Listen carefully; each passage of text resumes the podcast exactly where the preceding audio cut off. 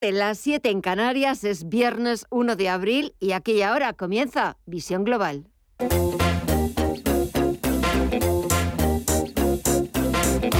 Esto es Visión Global con Gema González. Hasta las 10 de la noche estaremos con ustedes. Dos horas tenemos por delante para ofrecerles la información más completa de lo que está pasando este primer día de abril y también para analizar con José Antonio Madrigal de Ureques lo que ha dado de sí esta última semana del mes de marzo y este primer día de abril. En el caso del IBEX 35, el selectivo se ha revalorizado un 2%. Y es que, a diferencia de las primeras semanas de guerra, las últimas noticias sobre Ucrania ya no son las únicas que determinan el rumbo de los mercados. Los inversores están ahora más pendientes de los datos macro, pero también del petróleo. Es viernes, como decimos, 1 de abril y les vamos a proponer muchos planes para disfrutar del fin de semana. Vamos a conocer la historia de la antigua Nacional 623 que conectaba la meseta con el Cantábrico, pero también les vamos a proponer una guía eco para viajar y hacerlo de manera responsable.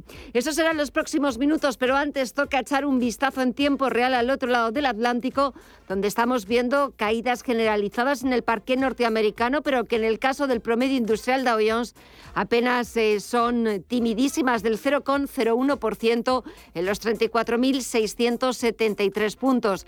El SP500 retrocede un 0,18% en los 4.522 puntos y en el sector tecnológico tenemos al Nasdaq Composite que está bajando un 0,37% hasta los 14.167 puntos.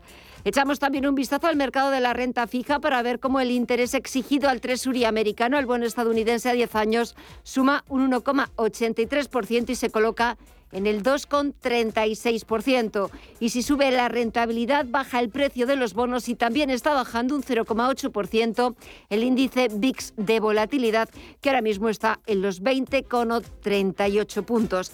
Y en el resto de bolsas latinoamericanas, ¿cómo han comenzado esta primera sesión del mes de abril? Mirilla Calderón, muy buenas tardes. Muy buenas tardes, Gema. Pues con números verdes, el Merval de Argentina avanza un 0,5% y cotiza en los 91.422 puntos. El Bovespa en Brasil, por su parte, también lo hace con una subida de casi un 1% hasta los 121.139 puntos. El IPSA chileno avanza un 0,4 hasta los 4.959 puntos y el IPC mexicano retrocede eh, un leve 0,01% prácticamente en tablas hasta los 56.528 puntos. Y miramos al mercado de divisas y materias primas, Estefanía Muniz, también vemos números negativos.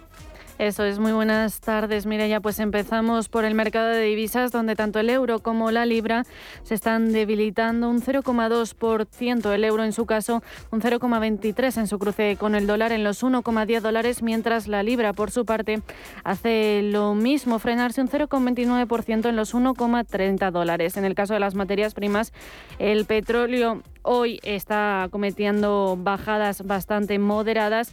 Al barril de Brena ahora mismo se ha dado la vuelta, consolidando niveles en los 104 dólares el barril y el West Texas de referencia en Estados Unidos hace lo mismo, ceder un 0,9% en los 99,38 dólares en negativo y el oro por su parte lo vemos bajar un 1,5% en los 1.921 dólares la onza. ¿Cómo terminan la semana las criptomonedas? Pues con números positivos también, el Bitcoin avanza hasta los 46.536 con un repunte del 1,5%, un 5,5% es lo que se anota a Ethereum hasta los 3.474 dólares. El Ripple suma un 2,3% hasta los 0,83, Cardano un 1,89 arriba Terra un 3,95 y Avalanche en los 99,44 suma un 3,6%. Pues así está la negociación, así está la contratación de los principales activos. Si volvemos a echar un vistazo a la bolsa norteamericana, veíamos como el promedio industrial de se estaba bajando prácticamente un timidísimo 0,01%. Ahora este indicador se ha dado la vuelta, se suma a los números verdes y está recuperando posiciones Dow Jones Industriales sumando un 0,11% en los 34.718 puntos. Así dejamos el tiempo real de la bolsa más importante del mundo, pero ahora toca actualizar toda la información. Titulares de las 8.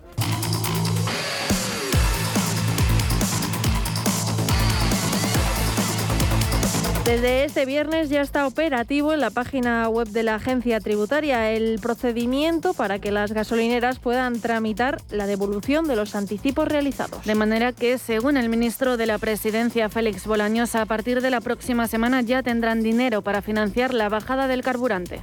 Somos conscientes que ese dinero no tienen por qué adelantarlos de su propio patrimonio las empresas, en especial las pequeñas. Y por eso hoy mismo la agencia tributaria ha establecido un procedimiento bien sencillo, únicamente metiéndote en la página web, incluyendo tu nombre e incluyendo el número de cuenta donde quieres recibir el adelanto, a partir de la semana que viene, y hoy es viernes, la semana que viene ya tendrán dinero en su cuenta las gasolineras para financiar la bajada de los carburantes que ha decidido el Gobierno de España y que van todos, todos los ciudadanos a beneficiarse en cada uno de los surtidores cada vez que llenen su depósito. Por su parte, la agrupación española de vendedores al por menor de carburantes y combustibles avisa de la falta de liquidez de las pequeñas gasolineras para adelantar la bonificación. Víctor García es su secretario general.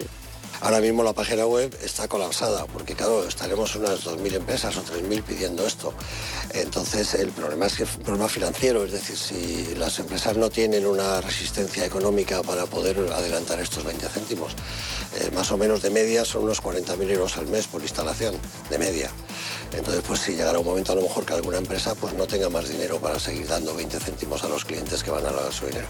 Y Ciudadanos afea al Gobierno la gestión de esta medida. Edmundo Val y el gobierno les obliga, no les ayuda, les impone esta obligación de adelantar el dinero.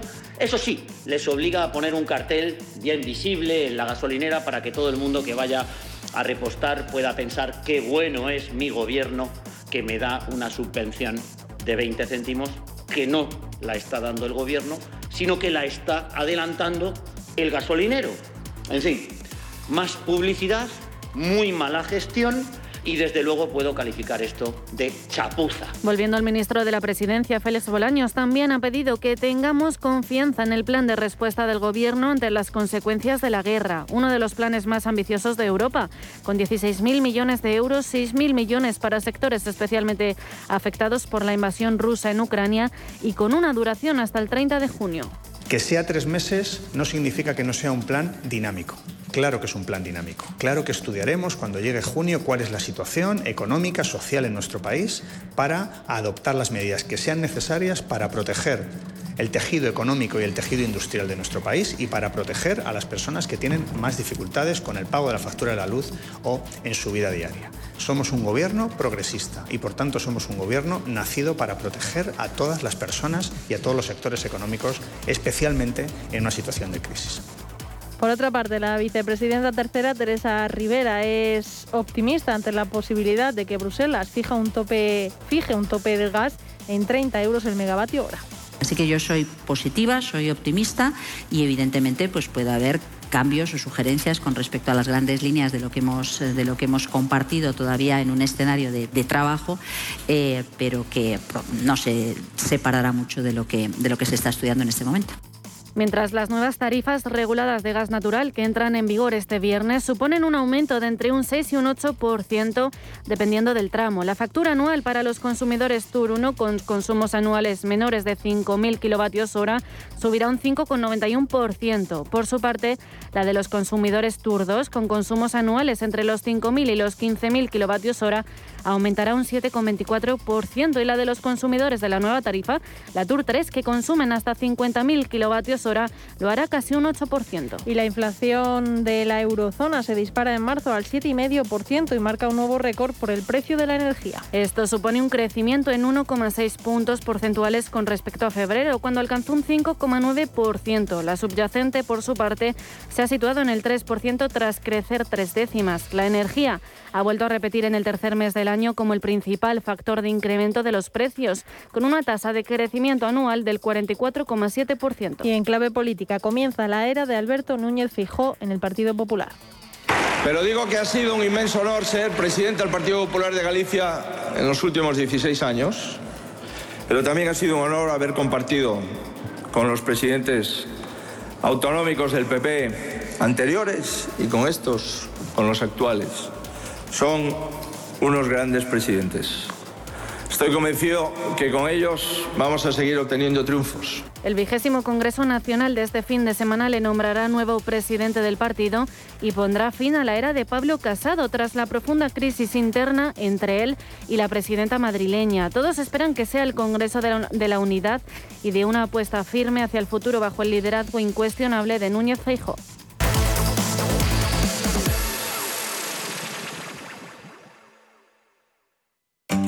Vuelve la quincena del aire acondicionado del corte inglés. Hasta el 6 de abril aprovecha el 20% de los equipos Mitsubishi Electric, muy eficientes, con filtro purificador y wifi. Además, el 10% en la instalación básica y te lo dejan montado en 48 horas. No esperes y adelántate al calorazo del verano con el 20% en la quincena del aire acondicionado del corte inglés. Consulta condiciones en nuestros centros, también en web y app. ¿Te interesan los mercados financieros? Descubre el mercado líder mundial en futuros y opciones por tamaño y diversidad de producto en la nueva zona CME Group de ebroker.es. eBroker, el broker español especialista en derivados. Producto financiero que no es sencillo y puede ser difícil de comprender. El análisis del día con visión global.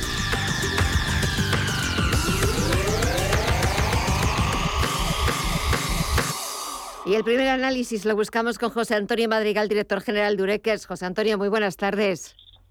¿Qué tal? Muy buenas tardes. Bueno, discúlpanos el viernes pasado, pero estábamos pendientes de esa rueda de prensa que ofrecía el presidente del Gobierno, Pedro Sánchez, tras la celebración del Consejo Europeo, un consejo centrado sobre todo en, el tema energético y no hubo manera de, poder contactar contigo. Así que te pido disculpas públicamente. Muchísimas gracias por tu comprensión.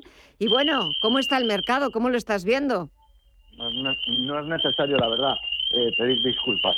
Eh, la realidad es que no pasa nada porque cuando hay alguien eh, como el señor Pedro Sánchez diciendo diferentes cosas, pues habrá que oírlo a ver si alguna de las que diga eh, se cumple. Se cumple, lo voy a dejar en tan solo se cumple.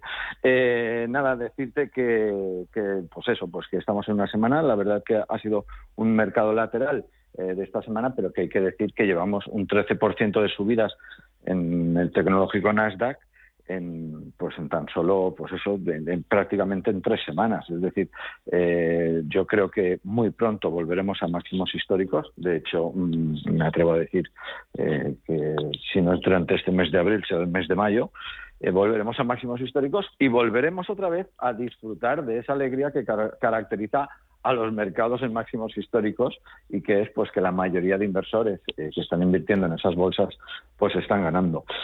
Eh, tengo un sector para hablar si te apetece. Sí, por supuesto. Dime. Porque, porque la pandemia eh, ha hecho que este sector crezca y es que es el sector del videojuego. ¿Vale? Lo sorprendente de este sector es que tiene unas perspectivas para los próximos años descomunales y es que me acabo de enterar hace tan solo unos minutos que es que China ya ha propuesto que para los Juegos Olímpicos entre el 10 y el 25 de septiembre en Guangzhou, eh, pues ya va a dar medallas a los atletas de gaming deportivo, es decir, se va a meter como un deporte más. Importantísimo qué está ocurriendo en este sector que tanto dinero está moviendo. Estamos viendo como empresas como Microsoft están comprando, eh, pues han comprado Activision, eh, Blizzard. Hemos visto también eh, que están sacando suscripciones mensuales. Esto es súper importante e interesante. Hemos hablado durante hace ya algunos meses que durante este año 2022 Netflix iba a poner en su plataforma, iba a poner la posibilidad de, jugar, ¿no? de tener videojuegos, además de tener, eh, de tener películas o series. Bueno, eh, hay que decir que esto ya se va a materializar.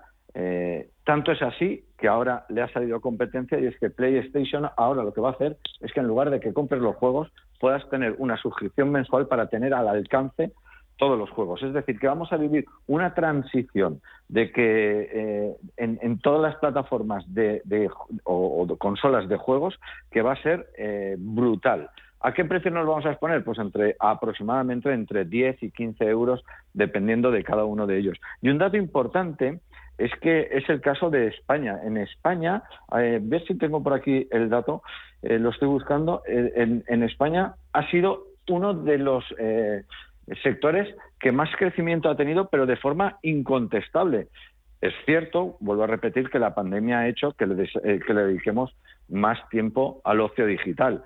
Bueno, pues en España en particular, el videojuego ya supone más ingresos que, atención, que la música y el cine juntos. Esto es un dato eh, brutal, porque era algo que no existía hace unos años y que de repente se ha comido al sector de la música y se ha comido al sector del cine. Es decir, que esto no ha venido para estar unos días, todo lo que tenga que ver con el sector del videojuego. Vamos a tener que tener acciones del sector de videojuegos en nuestras carteras, bien sean eh, a nivel europeo o bien sean asiáticas, como las hay muchísimas, o bien también, en este caso, como hablamos aquí, de la, de la bolsa americana, bueno, pues al final es un sector que todavía le queda que crecer, que desde luego eh, hablaremos de él más en el futuro porque seguro, seguro, seguro eh, nos va a dar muchas alegrías y que lo va a transformar todo. Y esto es lo más importante, lo va a transformar todo. Es decir, ya no esto de ir a, la tienda a comprarle el videojuego de la PlayStation, va a haber una transformación brutal. Y si todo esto ya lo juntamos con, como hemos hablado otras semanas, con el tema del metaverso, ¿no? O, juegos como Fortnite, que, es capaz de decirle un niño a su padre, mira, de regalo de cumpleaños quiero 50 euros en Fortnite para poder comprarme, sí, sí, sí, sí, para poder comprarme un, un arma o un traje y que lo vean los demás, el traje que me he comprado,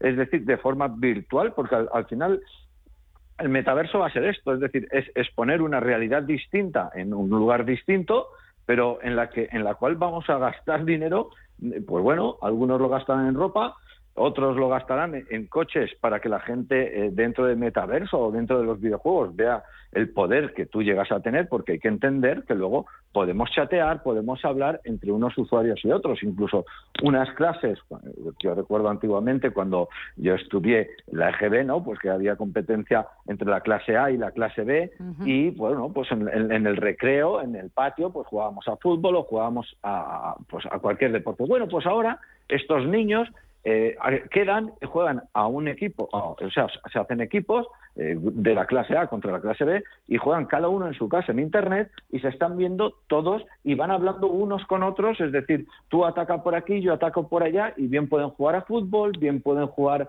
a, guerras, o sea, pueden jugar a algo eh, pues, pues totalmente virtual, totalmente bueno, virtual. Eh, no iba, a decir falso, pero la realidad es que no es falso porque realmente están en directo y están jugando con sus compañeros y esto va a crecer. Es decir, estamos en el inicio de los inicios.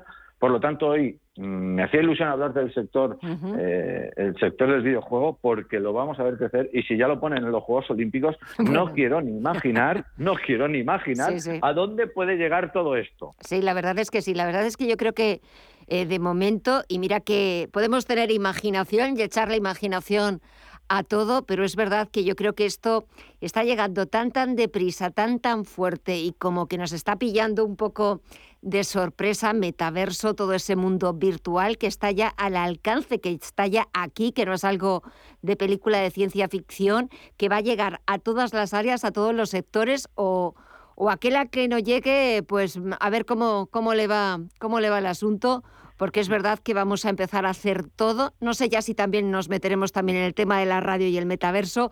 Habrá que irlo investigando porque es un mundo fascinante y sobre pues todo un mundo que nos abre todo un abanico de oportunidades que no podemos desaprovechar. José Antonio Madrigal, dime, dime. Eh, eh, eh, estoy seguro, y es que claro, en mi cabeza ya sabes que no para, que lo que acabas de decir eh, podríamos verlo realidad en meses o en pocos años. Es decir, que hagas tu, tu programa de radio en directo y que tengas telespectadores. ¿Por qué? Porque has alquilado una sala que permite que entremos personas a verte, pero ojo, todo virtualmente, pero te estamos viendo en directo y somos capaces de levantarte la mano para hacerte una pregunta y que tú nos veas como si estuvieras en un auditorio. Esto ya existe. Es cierto, pues que habrá que pagar por ello, que cada vez eh, todavía los precios son muy elevados y que muy poca gente todavía conoce esta parte del metaverso que poco a poco se va a instaurar también dentro de nosotros y que hablamos hace dos semanas de ello. todo lo que podamos imaginar lo vamos a imaginar. Es decir, eh, eh, se va a transformar. Mira, hay una locura. Hay una persona que ha pagado 650 mil dólares por un barco en el que puedes navegar, pero, pero navegar ficticiamente, es decir, navegar en el metaverso. Pero claro, todo el mundo no nos vamos a poder permitir tener un barco de estos y enseñarle a nuestros amigos o a, las personas que conozcamos de, mira, vente en, el yate y vas a navegar. Esto que puede parecer un absurdo eh, de que se gasten el dinero en algo ficticio, bueno, pues puede llegar el caso de que nos gastemos dinero por, por, por, cualquier motivo. Es decir, una persona que quiera aparentar que la ropa que lleva su avatar es de mucha más calidad como lo, hacemos en la vida. Hay personas que les gusta vestir hippie, y hay personas que les gusta vestir pija, y hay personas que les gusta vestir clásica, moderna. Bueno, pues al final en el metaverso todo esto habrá que comprarlo. Entonces, eh, esto que nos puede parecer muy extraño, pagar por un barco, bueno, pues igual pagaremos por ropa o ya veremos por qué pagamos. Ya, exactamente, ya veremos. Cuando llegue el momento, pues ya nos pondremos, ya nos pondremos a ello. José Antonio Madrigal, director general de Urequers. Todavía no estamos en ese metaverso, pero yo te deseo que pases un feliz fin de semana, un fin de semana estupendo, aunque van, están bajando las temperaturas, pero bueno, vamos a aprovechar todavía ese solecito que de vez en cuando nos anima y sale. Disfruta mucho del fin de semana y hasta el próximo viernes, sea en el metaverso o en el mundo real. Gracias, un fuerte abrazo. Un fuerte abrazo, chao, felices inversiones.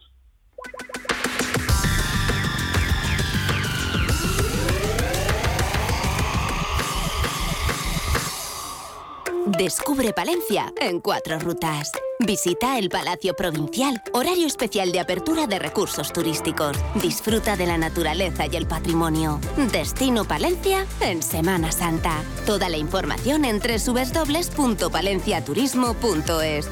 Santa Semana. Diputación de Palencia.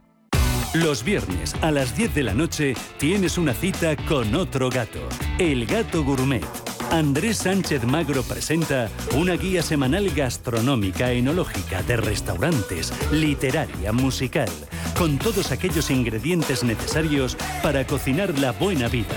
El Gato Gourmet, los viernes a las 10 de la noche aquí, en Radio Intereconomía.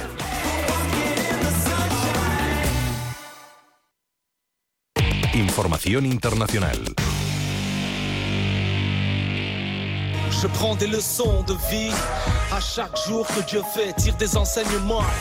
En la recta final de las elecciones, el presidente Emmanuel Macron tiene que lidiar con la horma de su zapato. Lo llaman el McKinsey Gate, que da nombre a una consultora estadounidense que se beneficia de contratos con la administración pública francesa. Se trata de una práctica, la de que el Estado acuda a consultores privados totalmente legal, y ni tan siquiera empezó con Macron. De hecho, es una práctica muy común en Europa. Francia dedica el 0,27% del gasto total en personal público a consultorías privadas, según un informe de la Asamblea Nacional. Reino Unido, 1,23%. Alemania está en el 1,25% y en España gasta el 0,32%. Sin embargo, a la oposición o no le sienta nada bien o es un arma más para tergiversar a Macron. de la avec lui a su principal contrincante, Marine Le Pen, candidata por agrupación nacional, le parece un auténtico escándalo del Estado y a la candidata del Partido de los Republicanos, el tradicional de derecha Valérie Pécresse, le choca a ella y a los franceses que McKinsey no pague impuestos en Francia desde hace 10 años. No estoy en contra de las alianzas público-privadas, pero existe la sensación de que Emmanuel Macron no es transparente y tiene una agenda oculta, financiera o política, y esto puede perturbar su candidatura. Lo cierto es que sí, que sí está perturbando la candidatura de Macron, porque aunque a día de hoy las encuestas son unánimes, Macron y Le Pen se clasificarían para la segunda vuelta y Macron sería reelegido, los márgenes se estrechan.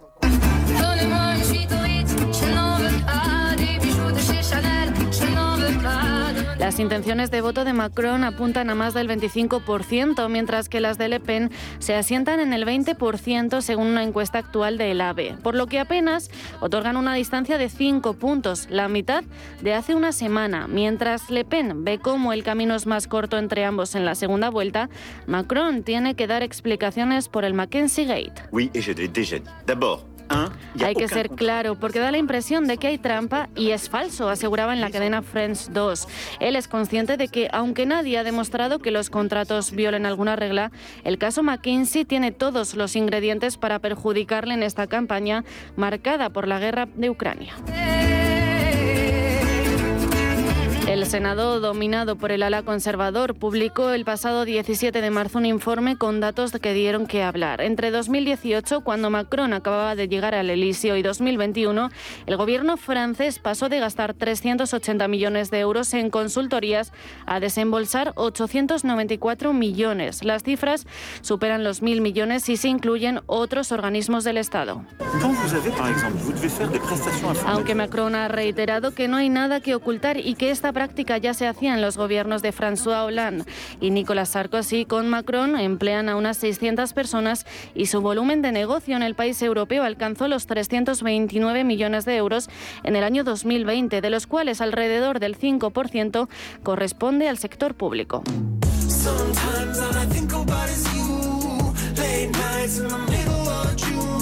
La investigación del periódico Le Monde advertía la dependencia sobre las consultoras privadas y en concreto en McKinsey, aprovechando los mecanismos de optimización fiscal. No pagó el impuesto de sociedades en Francia entre los años 2011 y 2020 y resulta que los empleados y directivos de McKinsey en Francia participaron en la campaña de Macron en 2017.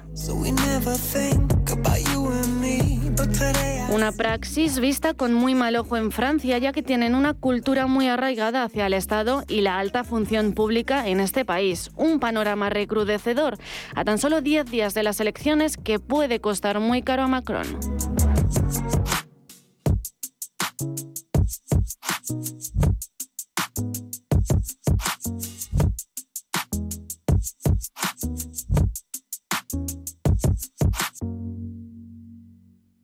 Hoy en día, encontrar la herramienta que pueda resistir el paso del tiempo es fundamental en la renta fija. Es por eso que MFS Investment Management adopta un enfoque Active 360. Visite mfs.com barra Active 360.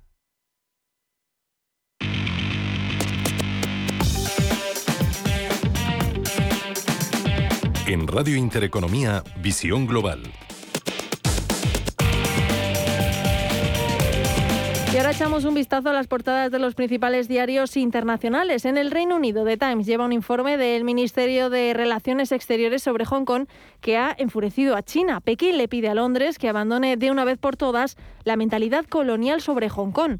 The Guardian sigue con el mayor escándalo conocido en el país en la maternidad de varios hospitales británicos y Financial Times abre su portada con el dato de creación de empleo en Estados Unidos, 431.000 empleos en marzo. Que sin embargo no aparece destacado en la prensa estadounidense. Lo leo de Wall Street Journal, pero bastante abajo en su edición digital que abre con el ataque de helicópteros ucranianos a un depósito de petróleo ruso cerca de la frontera, que señala la capacidad de Kiev para ampliar el campo de la guerra. The New York Times abre abre su portada contando que según varios funcionarios están comenzando algunas evacuaciones en la ciudad sitiada de Mariupol y de Washington Post, por su parte, también lleva esta noticia en su portada. Cruz Roja se dirige hacia Mariupol.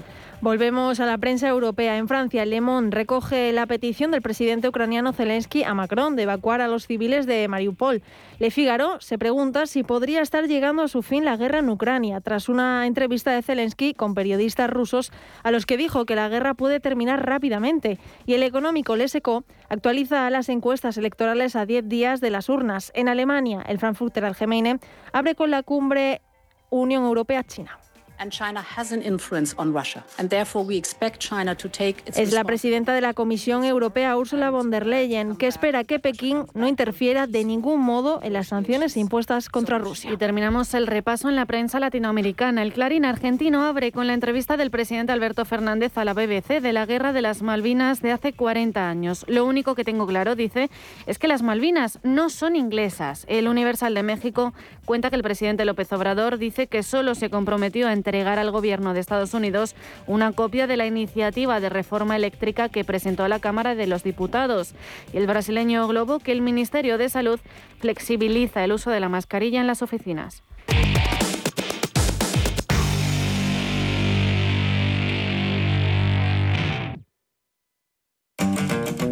Vuelve la quincena del aire acondicionado del corte inglés. Hasta el 6 de abril aprovecha el 20% en todas las marcas y el 10% en la instalación básica. Además, te lo dejan montado en 48 horas. Y todo con las facilidades de los tecnoprecios. No esperes y adelántate al calorazo del verano con el 20% en la quincena del aire acondicionado del corte inglés. Consulta condiciones en nuestros centros, también en web y app. Si caminas solo, irás más rápido. Si caminas acompañado, llegarás más lejos. Luna Sevilla es su asesor patrimonial de referencia. Prestando nuestros servicios como agentes de Caser Asesores Financieros, somos una empresa con amplia experiencia profesional y una clara apuesta por la formación de calidad, la información transparente y objetiva y por el asesoramiento financiero personalizado y continuado. Si desea más información, visite lunasevilla.es o llámenos al 91 762 3442.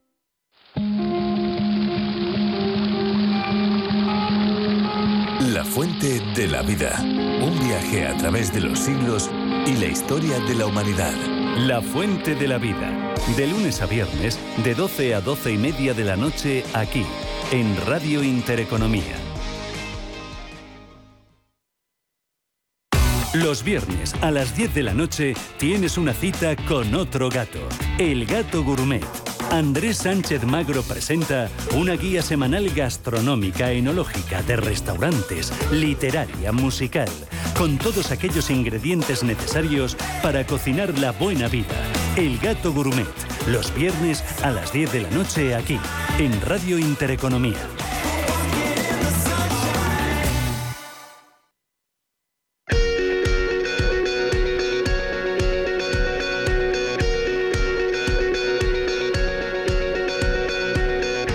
Global, la entrevista del día.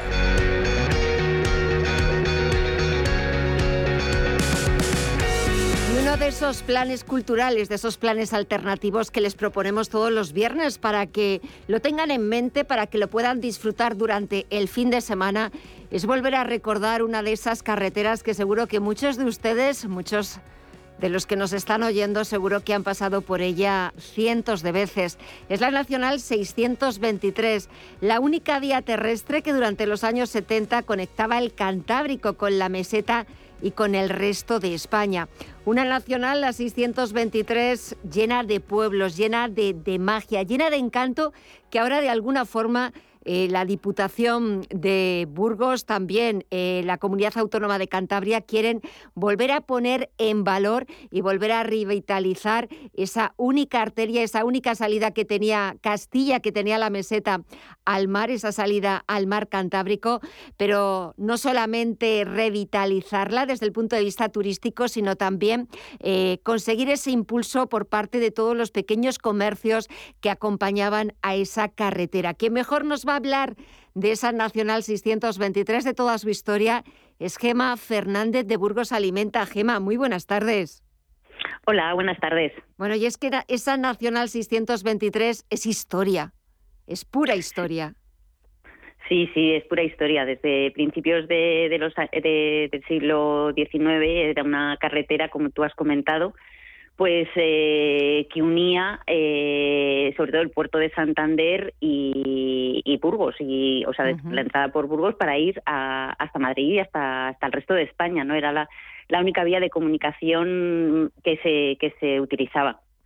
Pero no solamente era una arteria eh, fundamental, necesaria para, bueno, pues sobre todo desde el punto de vista del transporte, sino que también eh, está llena, igual que, que ahora, llena de pequeños pueblecitos mágicos, encantadores, eh, de pequeños restaurantes, de pequeños chiscones, ese retazo todavía que sigue perdurando y que de alguna manera intentáis volverles a dar visibilidad. Cuéntanos un poco en qué consiste el proyecto? Em, ¿Qué es lo que queréis poner de relevancia? ¿Queréis volver de nuevo a Y que la gente que nos está escuchando, eh, bueno, pues mm, deje de acordarse de esa Nacional 623 cuando antes las nacionales pues casi era carretera eh, de un solo carril y eran atascos continuos y empiecen a verla con otros ojos y a disfrutarla con, de otra forma.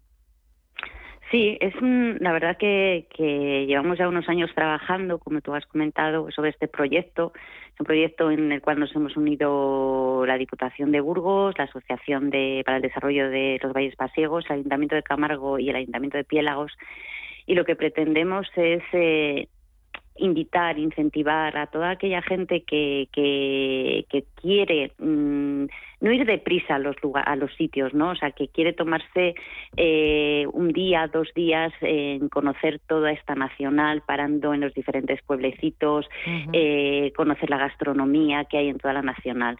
Entonces, bueno, pues eh, yo, si, si me dejas, un poquito, te, quiero quiero invitar a, esta, a toda esta gente, ¿no? Pues empezando por Burgos, sobre todo, lo digo empezando por Burgos porque, bueno, hay mucha gente que viene de Madrid, ¿no? Y que, y que va hacia, hacia hacia Santander a pasar unos días, un fin de semana o las vacaciones, bueno, pues que se lo tome como, como un paseo, ¿no? Un paseo muy bonito y descubrir esta nacional.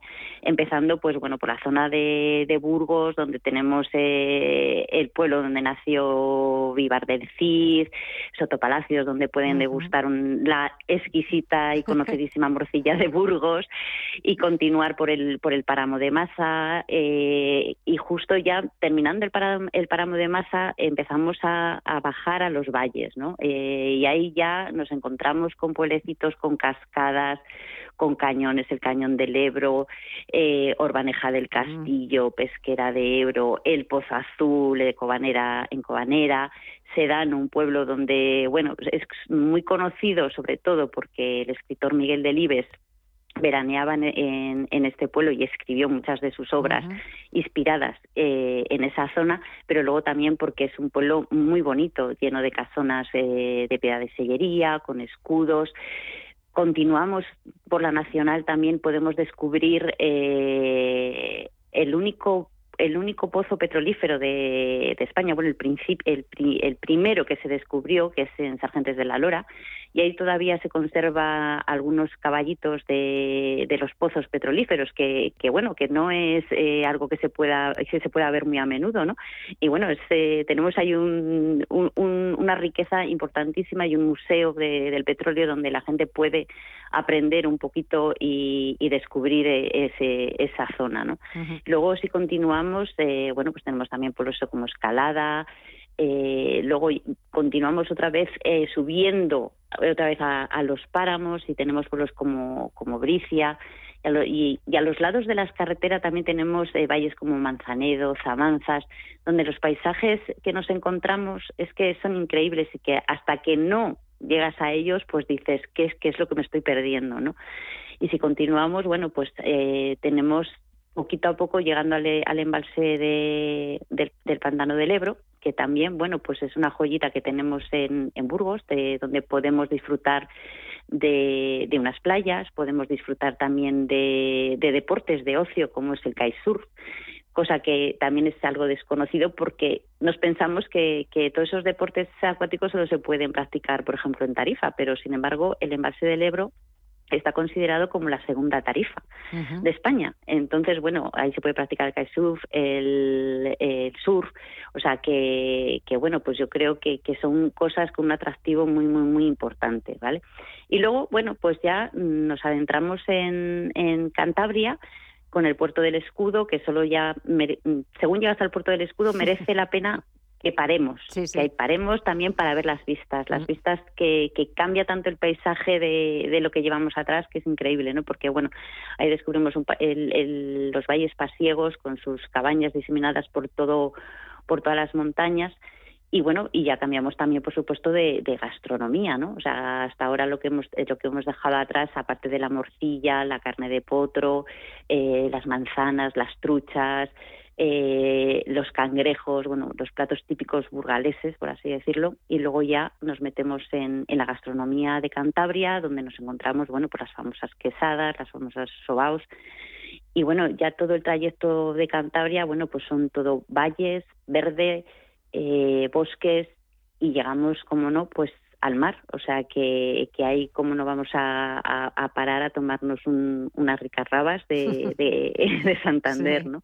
Entonces, bueno, pues eh, yo creo que es un, un, trayecto tan bonito y tan mm. especial y tan diferente, con unos cambios de paisaje tan importantes, que es que mm, a los visitantes no les va a aburrir, no les va a aburrir en absoluto, ni se les va a hacer eh, largo, porque sí, sí, sí, o sea que, bueno, yo creo que, que tenemos unos recursos eh, muy importantes para, para, para disfrutarlos y eso sí, despacio, sí, despacio y, disfrutando de, todo. Despacito, con buena letra, haciendo las paradas que, que, uno necesite. No, que fíjate, te estaba escuchando, algunos de esos pueblos los, los conozco, los he visitado alguna vez y verdaderamente eh, parece mentira, sobre todo, bueno, pues cuando te vas acercando más hacia, hacia el norte, hacia la provincia de Cantabria, cuando pasas el escudo, ya es verdad que el paisaje empieza a ser ese verde que, que, a veces tanto añoramos en, en Castilla o aquí en, en, en Madrid, pero es cierto que, que esa la parte norte todavía de la provincia de Burgos, eh, esos pueblos de, de, Orbaneja absolutamente maravillosos, que parece que estás en el norte, parece que estás ya casi en Cantabria y todavía no, no has llegado. Y es verdad que ahora pues, el viaje se hace mucho más, eh, más corto, con, tienes toda autovía, es una verdadera maravilla. Pero fíjate que para estas ocasiones yo volvería a utilizar esa Nacional 623 para ir redescubriendo esos paisajes, esos pequeños pueblos, esas tabernas, esos pequeños restaurantes, casas de comidas, donde te van a recibir con, con tanta amabilidad, con esa sonrisa, haciendo esa, eh, o probando de esa gastronomía tan maravillosa en una y otra parte, que yo dejaría atrás la autovía, aunque se llegue más rápido, y aprovecharía para volver a redescubrir esa Nacional 623. Seguro que a muchos de nuestros oyentes todavía les recuerdan pues, de cuando a lo mejor eh, iban a, veranear a, Santander o, al norte, eh, bueno, pues esas largas em, horas en la carretera, esos atascos, pero ahora yo creo que, lo llevaríamos de otra manera, ¿no crees? Hombre, por supuesto, no, es que no tiene nada que ver. Yo creo que antes eh, el, esos atascos a los que tú haces referencia eh, estaban también provocados porque, bueno, como hemos hablado antes, era la única vía de comunicación, con lo cual todos los vehículos pesados, los camiones con, con las mercancías que llegaban al puerto de Santander, iban por ahí también, iban por, por, la Nacional 623. Entonces eso provocaba también que, bueno, al ser una carretera de montaña con muchísimas curvas, pues bueno, eh, no se podía no se podía adelantar, ¿no? Entonces, pues sí que sí que había ahí unos atascos importantes, pero ahora no. Ahora eso, los, los camiones, eh, los vehículos pesados ya no ya no pasan por por la Nacional y cosa que nos beneficia y que tenemos que aprovechar porque y tampoco queremos nosotros que, que esos vehículos vuelvan por ahí. Nosotros lo que queremos es atraer al turista, al turista del que estamos hablando, los que quieren volver a redescubrir esa nacional e ir parando en los pequeñitos eh, bares, restaurantes, los pueblecitos, eh, darse un paseo por Urbaneja del Castillo, darse un paseo por los valles pasiegos, bueno, pues eso es lo, que queremos, ¿no? Y, y como tú bien dices, creo que, que la gente mm, tiene que cambiar un poquito el recuerdo aquel de, de, esa carretera como algo, algo complicada porque ya no es así, ya no es así porque por eso, por lo que comentamos, porque esa carretera ya no tiene la dificultad que tenía años anteriores. Hay que, hay que redescubrirla, hay que volver a, a pasar por ella quizás a veces también con esos recuerdos que, nos acompañan de cuando, pues los años 70, 80, de cuando era un auténtico caos y, era todo atasco, eh, pitidos de, las bocinas de los coches, pero ahora todo eso ha cambiado y ahora yo creo que hay que redescubrirla, volverla a atravesar con otros ojos, con otras sensaciones, porque también es una carretera llena de, de muchas sensaciones, una carretera llena de historia llena de, muchas historias que contar, de mucho paisaje, pero también de, una gastronomía deliciosa, riquísima y de unos pueblos absolutamente maravillosos. Gemma Fernández, de Burgos Alimenta, muchísimas gracias por habernos devuelto la ilusión de volver a descubrir una nacional, la 623, que durante muchos, muchos años ha sido una de las arterias más importantes que, que había en España, pero sobre todo aquí en Madrid para bueno, pues sentirnos un poquito más conectados con, con el norte y con ese mar Cantábrico. Gema, un verdadero placer y hasta pronto. Muchísimas gracias. Gracias a vosotros, muchas gracias.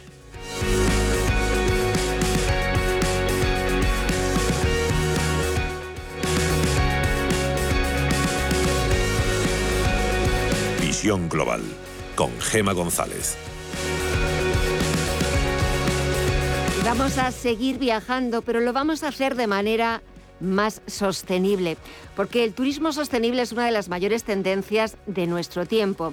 Hace unos días, el pasado 26 de marzo, se conmemoraba el Día Mundial del Clima. Quizás una efemérides que sirve para em, hacernos pensar en nuestras próximas vacaciones y para sobre todo intentar eh, que esas próximas vacaciones, que esas futuras vacaciones sean respetuosas con el medio ambiente, porque no es tan complicado como pueda parecer. Para ello, hemos invitado esta tarde a Ana de la Fuente, es la responsable comercial en España de Weekendex. Ana, muy buenas tardes. Hola, buenas tardes. ¿Cómo se puede viajar de forma responsable y respetuosa con el medio ambiente? ¿Es algo tan difícil como pueda parecer al principio o no es tan complicado? La verdad es que no es tan complicado. Además es un tipo de turismo que está bastante en auge y cada vez más y más hoteles eh, se están adaptando para que bueno para que la estancia dentro del hotel sea lo más sostenible posible. ¿Y cómo podemos convertirnos en un verdadero turista eco? ecológico, sostenible y sin renunciar pues al disfrutar, al descanso propio de unas vacaciones, a ver sitios, a contemplar paisajes. ¿Qué significa ser un turista eco? Pues un turista eco empieza desde el momento en el cual eh, vas hacia el destino. Eh, hay muchísimas maneras, digamos, de reducir ese, impacto de, carbono.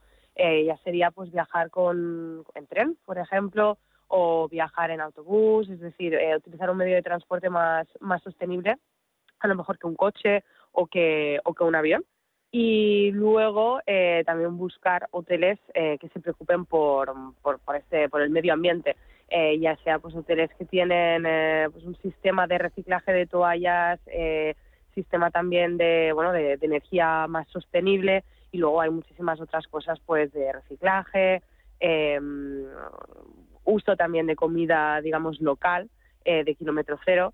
Por lo tanto, estos hoteles además se anuncian así en, su, en su página web por ejemplo, o también a través de, nuestro portal eh, tenemos eh, el indicativo de hotel sostenible para que la gente que está preocupada por el medio ambiente sepan que allí eh, no están impactando de manera negativa al medio ambiente.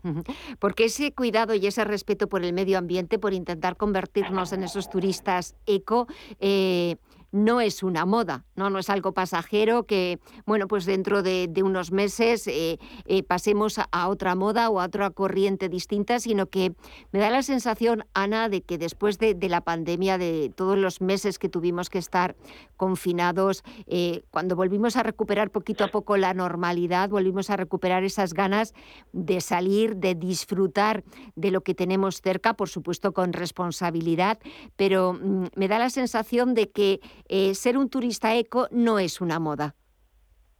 No, para nada. Yo tampoco creo que sea una moda. Eh, es algo que ha venido para quedarse. Eh, nosotros ya lo habíamos visto em, en otros países, por ejemplo, en zonas o países tipo Bélgica, Francia. Todo esto ya desde antes de la pandemia había más conciencia, digamos, en este sentido. Pero aquí, como bien has dicho, en España, después de, digamos, todo el tema del COVID, la gente tiene muy en la mente ¿no? que tenemos que hacer algo para cambiar pues eh, o para poder influir positivamente sobre el cambio climático.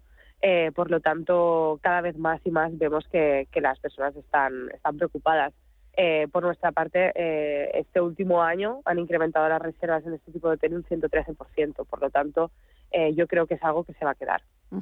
Es algo que se va a quedar y bienvenido sea que se quede, sobre todo que vaya evolucionando, eh, porque, a ver, Ana, ¿qué queda todavía por, por hacer? Es cierto que los viajeros cada vez y los turistas son más conscientes, mucho más responsables, em, y es verdad que hacen de la sostenibilidad una norma eh, que define esos viajes y que define esas vacaciones. Pero ¿qué falta todavía por hacer? Yo creo que lo que falta es que cada vez más y más hoteles, por ejemplo, en este, en este sentido, se adapten a estas medidas de sostenibilidad. Sí que es cierto que desde hace años vemos eh, todo el tema de las toallas, por ejemplo, en casi todos los hoteles lo hacen, pero hay otras medidas que, que se deberían, digamos, eh, integrar. Em, obviamente son más costosas, por lo tanto requieren un cambio en la infraestructura del hotel, pero yo creo que poquito a poco veremos más y más eh, alojamientos que van adaptando, se van adaptando a estas medidas. Por lo tanto, yo creo que lo que hace falta es eh, un poquito de más tiempo, porque al menos en nuestra mente eso ya está, que es lo principal y lo más importante. Es verdad que también es importante, eh, por supuesto, cuidar de la naturaleza. Por eso también un poquito el motivo de esta entrevista, volver a recordar ese Día Mundial del Clima que se celebró el pasado 26 de marzo. Es importante cuidar de la naturaleza, cuidar de nuestro planeta eh, ser conscientes de, que, eh, bueno, pues también eh, de nuestro granito de arena, pero también podemos ser partícipes de, en ese cuidado y en ese respeto por el medio ambiente, pero no solamente cuidar la naturaleza, sino también cuidar de nosotros. Sí, sí, por supuesto. Al final tiene que empezar por nosotros. por lo tanto, es súper importante. también, por ejemplo, relacionado con cuidar con, de nosotros, eh, los hoteles también que se están adaptando más a este tipo de medidas son hoteles balneario, por lo tanto la gente ya va allí pensando en cuidarse a sí mismo. Eh, son también hoteles que generalmente están en un ambiente natural, respetan muchísimo el medio ambiente, por lo tanto, sí, sí, por supuesto, es súper importante. Muchas veces también pensamos eh, que está muy bien todo lo que oímos sobre un turismo sostenible, responsable, un turismo eco, pues con esas experiencias algo distintas o fuera de lo tradicional pero claro, mucha gente asocia este tipo de turismo tan eco a un turismo más caro. ¿Eso es así? Mm, quizás es un poco más caro, pero no realmente tampoco lo es tanto. Es decir, el gasto medio del turista español son unos 177 euros del año pasado y este tipo de alojamientos, por ejemplo, eh, al menos en nuestro portal, el gasto medio es de 184. Por lo tanto, sí que es un pelín, un, más caro, digamos, pero tampoco hay muchísima diferencia. Es verdad también que cuando planeamos pasar un fin de semana, desconectar de la gran ciudad o planeamos nuestras vacaciones, siempre eh, pensamos como eh, en grandes distancias, en, irnos eh, pues, o a otro país, a conocer otros, otros paisajes, otras ciudades, pero muchas veces y eso también me da la sensación, Ana, y si no corrígeme, de que después de la pandemia, cuando pues también con todas las limitaciones que había de movilidad, nos sirvió para volver a redescubrir nuestra región, nuestra zona. Verdaderamente fuimos como pequeños eh, arqueólogos descubriendo y pequeños exploradores descubriendo zonas de nuestra comunidad autónoma que quizás no habríamos oído en nuestra vida. Sí, sí, totalmente. Y yo creo que también es algo que, que ha venido para, para quedarse. Al menos este año también estamos viendo que la gente está impulsando más el, el viaje local. Al final, eh, antes es lo que tú comentabas, ¿no? La gente decía, ostras, tengo un fin de semana, eh, cojo un vuelo y, me voy eh, a dos horas más o menos, ¿no? Y ahora mismo, pues, uno, por el impacto ambiental, al final no es lo mismo viajar cerca que tener que coger un avión, pero luego, por supuesto, al no poder salir de España, hemos ido viendo que realmente dentro de nuestro país hay lugares maravillosos que a lo mejor no conocíamos y ahora eh, pues hay ganas de, visitar y que realmente vale muchísimo la pena. Eh, Weekendex, una filial de reservas de estancias cortas, de fines de semana temáticos por Internet.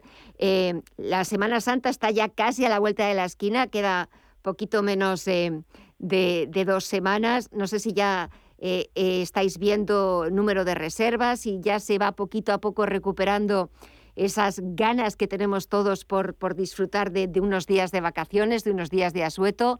¿Cómo lo lleváis? Sí, por supuesto, se va viendo muchísimo. Bueno, ya es algo que desde que pasó la última ola de COVID, desde finales del mes de enero, hemos visto que la gente tiene muchísimas ganas y las reservas de, última hora también para este próximo fin de semana estaban ya casi casi a niveles de 2019. Pero para Semana Santa, tanto para esta Semana Santa como para verano, estamos viendo que la gente realmente tiene ganas de salir. Ahora además que hemos pasado también en, todo el país un par de semanas de, mal tiempo eh, y parece que a partir de la semana que viene va a mejorar. Eh, se nota, se nota y la gente está buscando tanto sitios de playa como de ciudad, naturaleza, eh, estancias de, bienestar en balnearios o spa. Por lo tanto, hay un poquito de todo, pero sí que sí que se ve que la gente tiene ganas de salir. Es que eh, estaba leyendo que, que Weekendex ofrece más de 10.000 paquetes distintos disponibles en los diferentes portales que tiene de Francia, Bélgica, Holanda, Italia y España.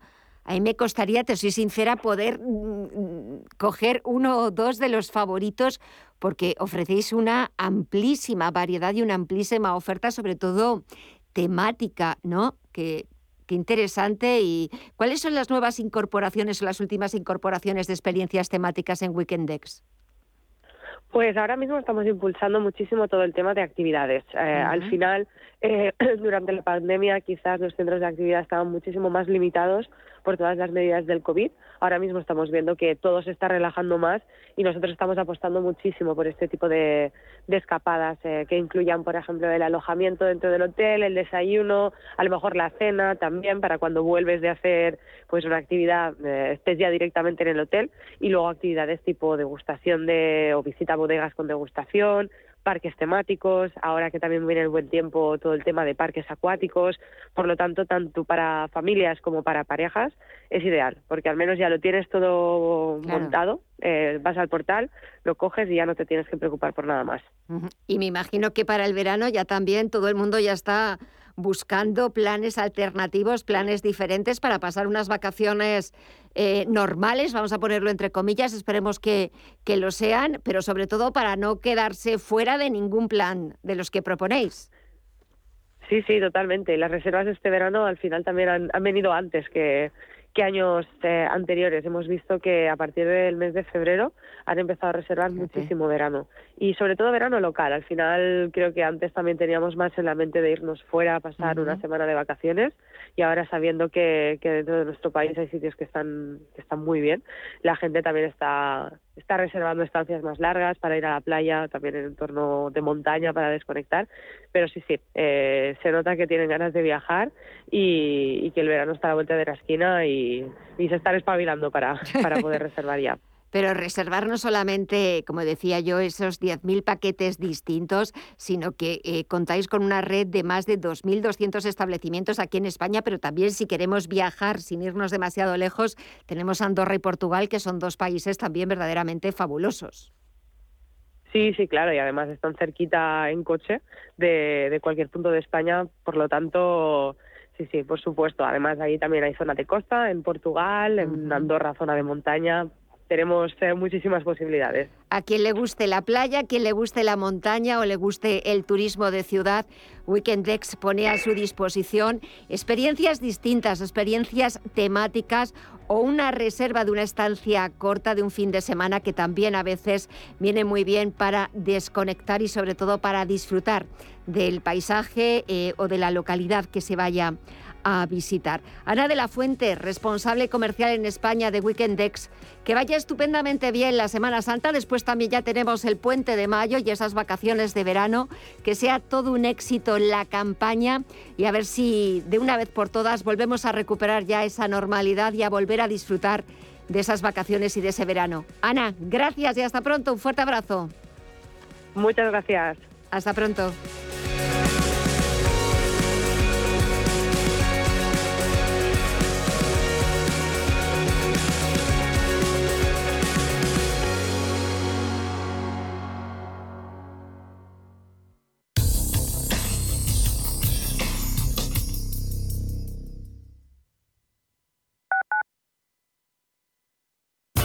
Los domingos a las 10 de la noche tienes una cita con El Club de los Negocios Raros.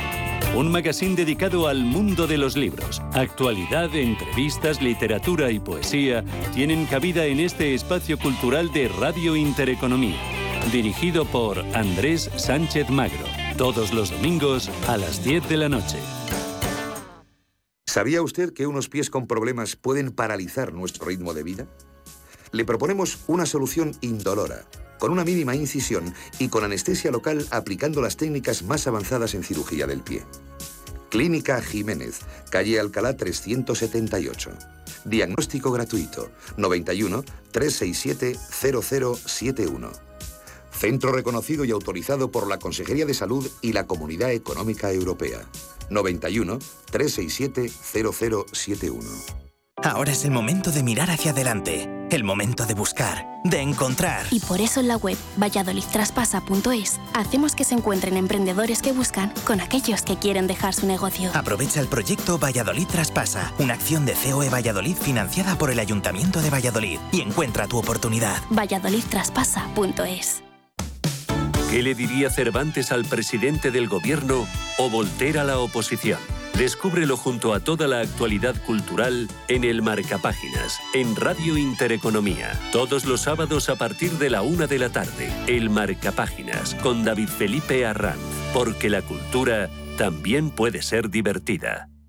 Amos de Casa, el magazine para hombres y mujeres en el que encontrarás todas las ideas y sugerencias para la supervivencia doméstica, además de ocio, cultura, compañía y buen humor. Amos de Casa, los domingos a las 10 de la mañana en Radio Intereconomía. Te esperamos.